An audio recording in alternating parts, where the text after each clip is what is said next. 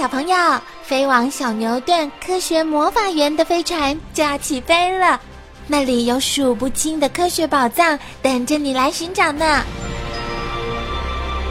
小朋友也可以请爸爸妈妈下载小牛顿 APP，到手机或平板上看好多有趣的动画电影哦。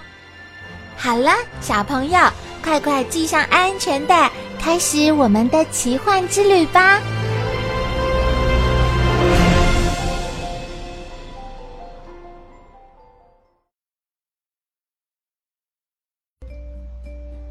人类穿鞋的历史。啊，脚受伤了。远古时代，人类过着狩猎的生活。由于生活上的需要，人们逐渐发现，无法食用的毛皮不但可以用来铺床或是披在身上保暖，而且还可以做成鞋子保护脚部，避免受到地面的冷热粗糙而受伤。人类穿鞋的历史究竟从什么时候开始的？至今已无文字记录可以考证了，但是从西班牙洞穴中所发现的一万五千到一万两千年前的壁画上，会有一男一女穿鞋狩猎的情形，可以知道人类穿鞋的历史至少有一万五千年之久。意外的发现：植物性柔革剂。嗯，浸泡过树枝的毛皮变得比较耐用耶。最初，远古人类将剥下的毛皮直接用来制成简单的鞋子。未经任何处理制成的鞋子虽然可以保暖，但是既容易坏掉，而且穿起来又硬。慢慢的，人们发现动物的油脂可以用来软化毛皮。后来，人们试图将毛皮染色时，无意中发现将毛皮浸泡在栗树。栗子树、漆树等植物的汁液中，可以将生皮转变成不易腐败又耐用的皮革。将生皮处理成皮革的过程称为鞣皮。这种加入植物的鞣革法，经过改良之后，到现在仍被人们所使用。鞋楦的发明，哎，累死了，得想个办法才行。早期鞋子的制造方式是简单的包裹定型方式。人们用柔软的兽皮来缝制合脚型的鞋子时，必须用自己的脚做模型，并经过长时间穿着，让鞋子定型。后来，为了制鞋方便，人们用类似脚型的石块来替代。这个替代品便是鞋楦的前身。而在罗马时代，因为战争频繁的缘故，士兵的鞋便是用铁楦来制造。演变到现在的鞋楦，则大都以木头、塑胶或铝制成。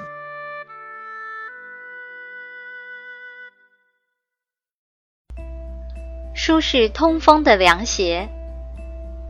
人类因应生活的需要而穿鞋子。居住在寒带地区的人大多穿包鞋。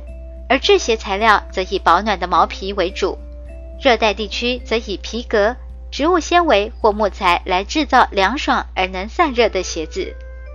在欧洲开化较早的埃及人、希腊人早已普遍穿着简单用绳索系着的凉鞋。后来由于生活改善，鞋子由实用慢慢转为追求美观，甚至成为阶级的象征。例如古埃及。罗马时代，只有法老、帝王或贵族才穿得起鞋，而且鞋面上还涂有各种颜色的漆，以及绣上美丽的图案作为装饰。而平民或奴隶大多赤足，顶多只能穿草编的鞋子。鞋尖超长的尖头鞋，随着封建制度的形成和十字军东征的影响，到了十五世纪时，鞋子更成为贵族们。竞相追求时髦的奢侈品，他们只追求流行时髦而不重实用性。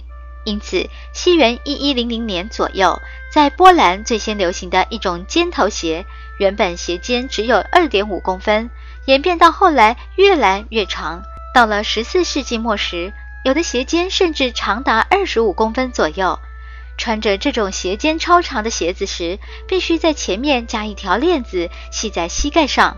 走路时才不会被鞋尖绊倒。这种尖鞋头由于走路或骑马、打仗时都很不方便，才慢慢不再流行。而一般劳动阶层的平民，则以耐穿、保暖的皮革或木材来制作方便而实用的鞋子。他们有些人甚至一双鞋穿到老死呢。稀奇古怪的时髦鞋，在封建制度瓦解之前，欧洲的上流社会开始流行一些稀奇古怪的鞋子。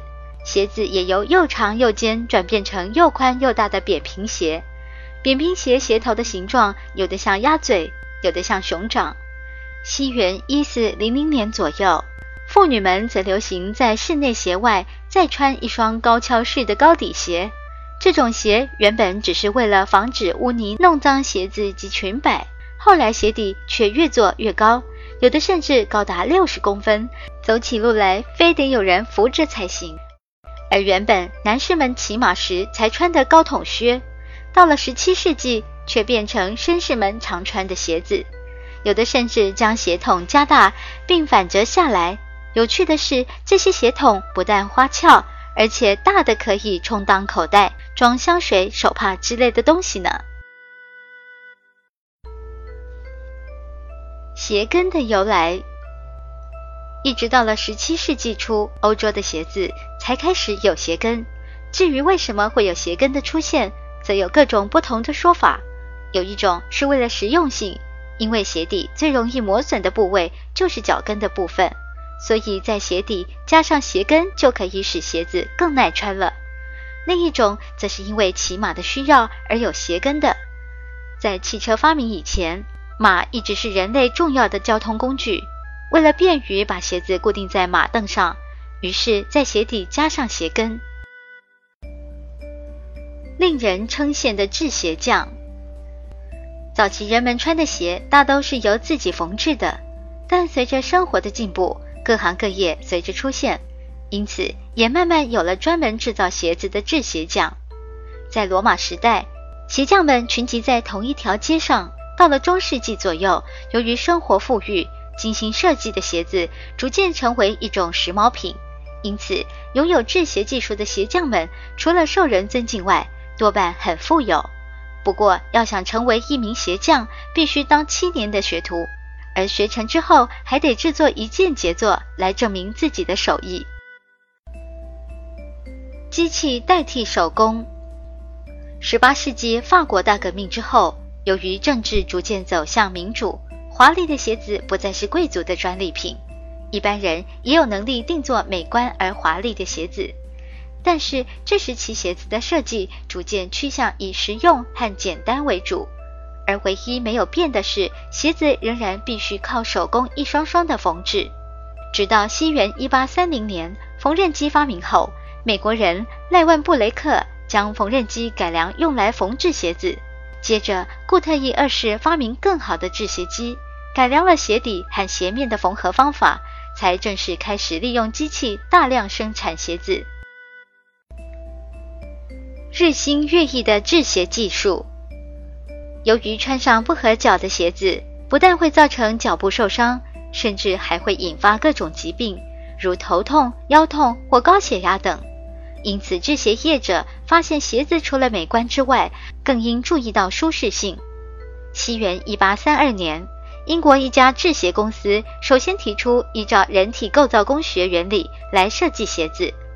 到了二十世纪，随着科技的进步，制鞋业者的努力，各种材质逐渐被发明，鞋子的种类更是五花八门。其中，运动鞋类最合乎人体工学的设计，所以广受大人小孩的欢迎。世界各国的鞋，除了我们常见的一些鞋子种类外，许多民族为了配合传统服装，都有独特而美丽的鞋子。现在，让我们一起来看看这些具有民族风味的鞋子。鞋类大观。早期人类上山下海，也许穿的是同一双鞋，但是现代人针对不同的工作环境或从事不同的运动时，却有各种功能不同的鞋子哟。